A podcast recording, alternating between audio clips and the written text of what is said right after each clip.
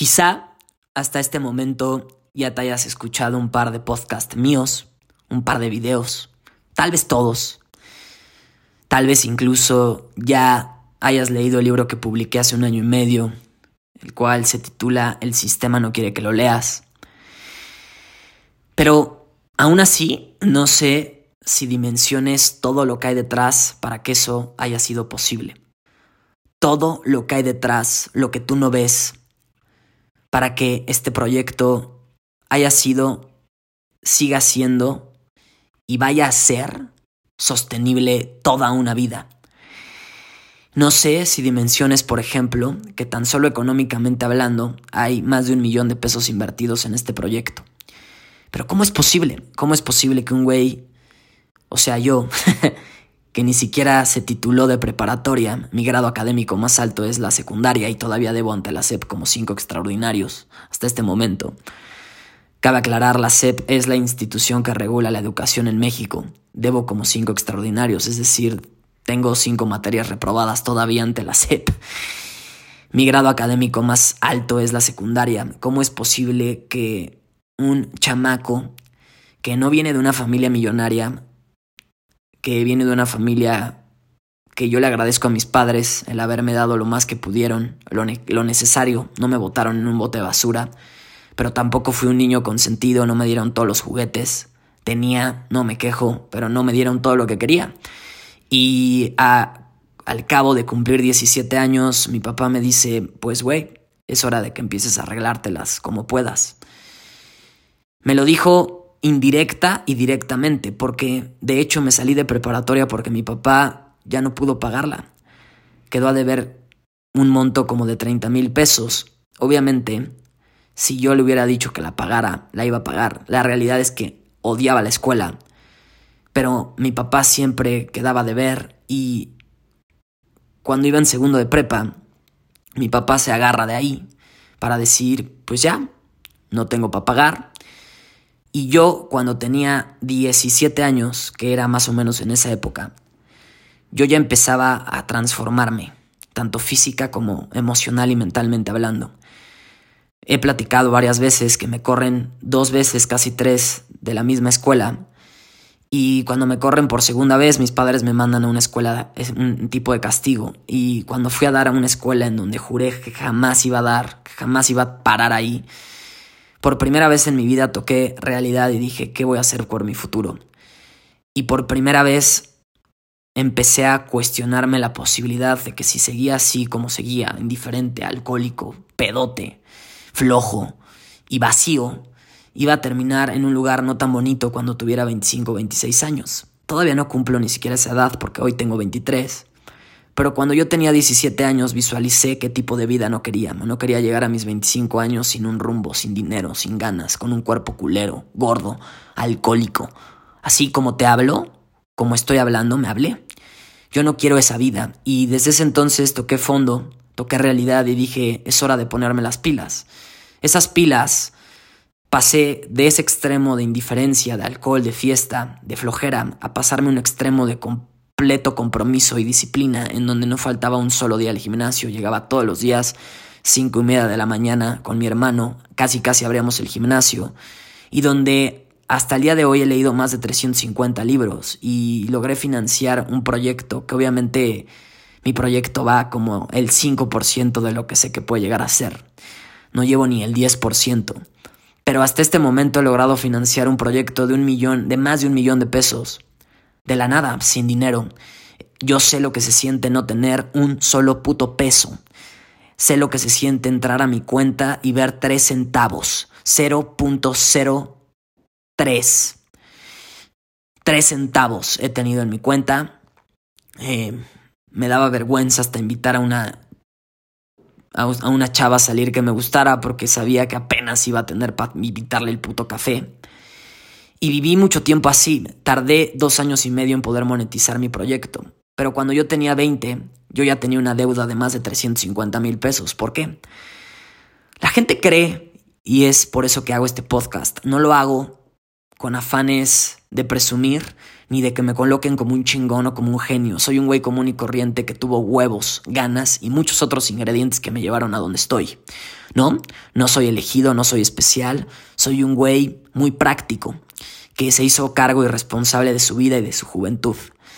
Mucha gente me malinterpreta, dice, creen que mis papás me dieron todo, eh, que me financiaron, que yo salí de prepa y, ah, hijo, sabes que ten un millón de pesos para que hagas tu negocio. No, no fue así, me rasqué por mis propias putas uñas. Supe lo que se sentía no tener un peso mucho puto tiempo, apenas si juntaba para comprar mis libros. Yo compraba libros, eso era lo único que gasté mi dinero dos años y medio hasta que pude, gracias a Dios y gracias a mi puto trabajo, gracias a toda mi dedicación, lo que sembré coseché y hoy soy independiente, vivo donde quiero, compro lo que quiero, tengo un trabajo increíble, una novia increíble, una familia increíble, mi puta vida es exitosa y plena. De aquí para arriba nada más es ver qué otras cosas compro más caras. o sea, ¿saben? Pero mi vida es exitosa y no tiene que ver con lo material. Nuevamente, no es para presumirte. No, no quiero no es con afán de creerme más chingón que tú porque no lo soy. De hecho, el propósito es ese. Soy como tú. Nada más que yo tuve los huevos de hacerme cargo de mi vida. La pregunta es cuál es tu pretexto. Porque mi historia ha sido contracultural. La gente dice, es que no puedo estudiar a la universidad, no voy a salir adelante. Yo no tengo ni un título de prepa. ¿Cuál es tu puto pretexto? Cuando mi papá no puede pagar mi prepa, yo me enfoco completamente a mí me aboco en mí, me echo un clavado en mí mismo, en mi físico. Hice un triatlón de cero sin saber nadar. Hice cosas extraordinarias, escribí dos libros, publiqué uno, financié todo este proyecto. Tengo dos socios extraordinarios que tienen vidas millonarias, que están donde yo quiero estar económicamente hablando en un futuro. Tengo gente cerca que me inspira. Toco a mucha gente, pero no fue así todo el tiempo. Mucha gente de hecho me juzgaba y me criticaba por leer tanto, que ya dejara de leer, que ya dejara mi cuentito de leer todo el tiempo. Curiosamente todas esas personas no leen, por eso no ven el beneficio de los libros. La base sobre la cual he construido mi vida son los libros. Y hasta ese momento quiero retomar la historia. Termino de, de me salgo de prepa y yo hasta o sea, en ese momento empecé a hacer mis pininos en redes sociales, abrí un blog, empecé a leer muchísimo, hacía ejercicio, mi vida era hacer ejercicio, comer saludable, leer todo el puto día, escribir, reflexionar, meditar. Eso todos los días, dos años y medio, sin parar. Me levantaba 4 de la mañana a veces a correr, no siempre, normalmente era como a las cuatro y media, 5 que salía a correr pero a veces salía a correr a las 4 de la mañana y un día, cagadamente, un, el vigilante del fraccionamiento donde vivía me confundió con un ratero, imagínense. Me llevé a ese extremo de completa disciplina y compromiso, pero esto tú no lo ves. Esto es algo que no lo ves porque no vives conmigo, porque no convives conmigo. Y entiendo por qué mucha gente cree que lo mío es suerte y me quitan el, el mérito porque tengo 23 años. Yo me atrevería a decir que pocas personas viven como yo a mi edad, es un hecho. Nuevamente, no soy especial ni soy mejor que tú, tengo huevos y me lo reconozco, por eso saco este podcast, porque nadie va a valorar tu trabajo a menos que lo hagas tú. Si la gente no valora tu trabajo, tú eres el puto responsable. Y de eso se ha tratado mi vida. Empecé a transformarme y a los 20 años yo tuve una deuda de 350 mil pesos porque la gente cree que un día yo me levanté y dibujé un pececito con alas, que es el símbolo de mi marca, y lo puse, cree que, que, que, yo lo dibujé, que yo lo creé, no. Se contrató a una de las mejores empresas de creación de branding de todo México. Porque yo siempre me he preguntado, ¿por qué no? ¿Por qué no vivir en un lugar increíble? ¿Por qué no contratar a la mejor gente? ¿Por qué? Porque me lo merezco. Porque es lo que atraigo porque es lo que soy. Y me junto con gente que piensa igual que yo, no mediocre, no que piensa chiquito. Por eso mi círculo es muy pequeño. Y sí, la gente cree que soy mamón, pero no, soy selectivo, cuido mi energía, porque me costó mucho trabajo llegar a donde estoy. Y comparto, me comparto como soy todos los putos días. De hecho, cuando empecé mi proyecto hasta el día de hoy, que van cinco años, no he dejado de subir contenido un solo puto día. Uno solo. Así como lo escuchas uno solo. Entonces, la gente cree que esto es suerte, pero no. Hay todo un equipo de profesionales detrás de mi trabajo, yo solo soy la cara. Pero conectar a todos esos puntos me llevó mucho trabajo. Cuando yo conseguí a mis dos socios, que invirtieron un, cierto capital en mi proyecto, pues no fue fácil convencerlos. Realmente hasta ese momento ellos sabían que yo estaba clavado, yo aposté mi vida. Esa fue la garantía que les di. Te doy mi vida de garantía, güey. O no sé, no sé si vamos a tener éxito, no sé si mi libro va a ser bestseller, no sé si voy a llegar a tener un millón de seguidores, pero lo que sí te puedo decir es que voy a dar mi puta vida para que eso suceda. Voy a dar mi vida. Y cuando tú llegas con esa convicción, la gente confía en ti porque lo vibras. Yo vivo, esto es mi oxígeno. Por eso me volví bueno. Yo no era bueno hablando, yo era muy tímido, antisocial, me hacían bullying por mi estatura, yo soy chaparro y yo crecí con complejos de inferioridad, no le hablé no tuve los huevos de hablarle a la niña que me gustaba por mi estatura. Mucho tiempo viví eso, sufrí eso, hasta que todo lo que leí lo apliqué y en esto me he convertido. Para quienes digan, ah, es que los libros no sirven, todo lo que he leído lo he aplicado. Me ha tardado años, un chingo de crisis, dolor y demás, pero lo he aplicado. Hoy soy un chingón hablando y comunicando porque no he dejado de hablar desde hace cinco años, porque he tenido los huevos de ponerme una puta cámara enfrente. La gente cree que se siente muy chingona criticándome, pero quien tuvo los huevos soy yo, yo ni siquiera te conozco. A quien tú ves y escuchas es a mí, yo tuve los huevos de ponerme ahí. Me, doy ese mérito. Y nuevamente, tengo la autoestima y el amor propio para reconocerme lo que he hecho, porque si no soy yo, ¿quién? A mí ya nadie me ve la cara de pendejo y, no me viene a, a hacer menos. Chinga tu madre, cabrón, porque no tienes ni idea de lo que hay detrás. Y hablo así, no con enojo, no hay resentimiento, no hay heridas, es un límite. Y hay que saber poner límites en esta vida, porque te estoy platicando todo lo que hay detrás de mi proyecto, las lágrimas, las risas, las veces que me he sentido solo, las veces que he llorado, cabrón, y nadie ha estado ahí. De esas veces te hablo, que nunca en tu vida has quizás vivido, pero que tú no ves. Ves en redes sociales lo que yo te quiero enseñar. Hoy debo, hoy hago un nuevo nivel de vulnerabilidad, me llevo a otro, decidí llevarme un nuevo nivel de vulnerabilidad, por eso hablo así, porque decidí poner un puto límite. Este es el límite que estoy poniendo. Quieres no pertenecer, porque mi, mi filosofía es esta. El 90% de mi contenido es gratis. El 10% es lo que cobro. ¿Quieres acceder a ese 10%? Cuesta. Si no, consumen mi 90%. Este es mi trabajo, sé lo que vale, sé lo que valgo. Todo el puto trabajo para llegar a donde estoy y obviamente lo que me falta. Pero lo bueno es que estos podcasts se quedan ahí. Y en otros cinco años voy a escuchar esto y voy a decir, wow. De eso se trata, de crecer.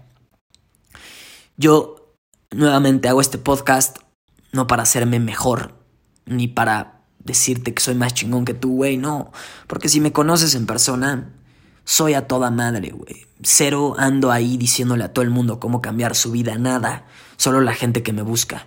Fuera de mis sesiones o de mis redes sociales, yo no ando ahí hablando. Yo no ando queriéndole cambiar la vida a la gente y demostrando lo chingón que soy. De hecho, todo lo contrario. Soy un güey común y corriente, tengo una humanidad, me cago de risa, hago pendejadas pero mi trabajo me lo tomo en serio. Lo que yo veo es muchísimos jóvenes que se quejan y ponen mil pretextos. Hoy con mi vida te demuestro cuál es tu pretexto, güey.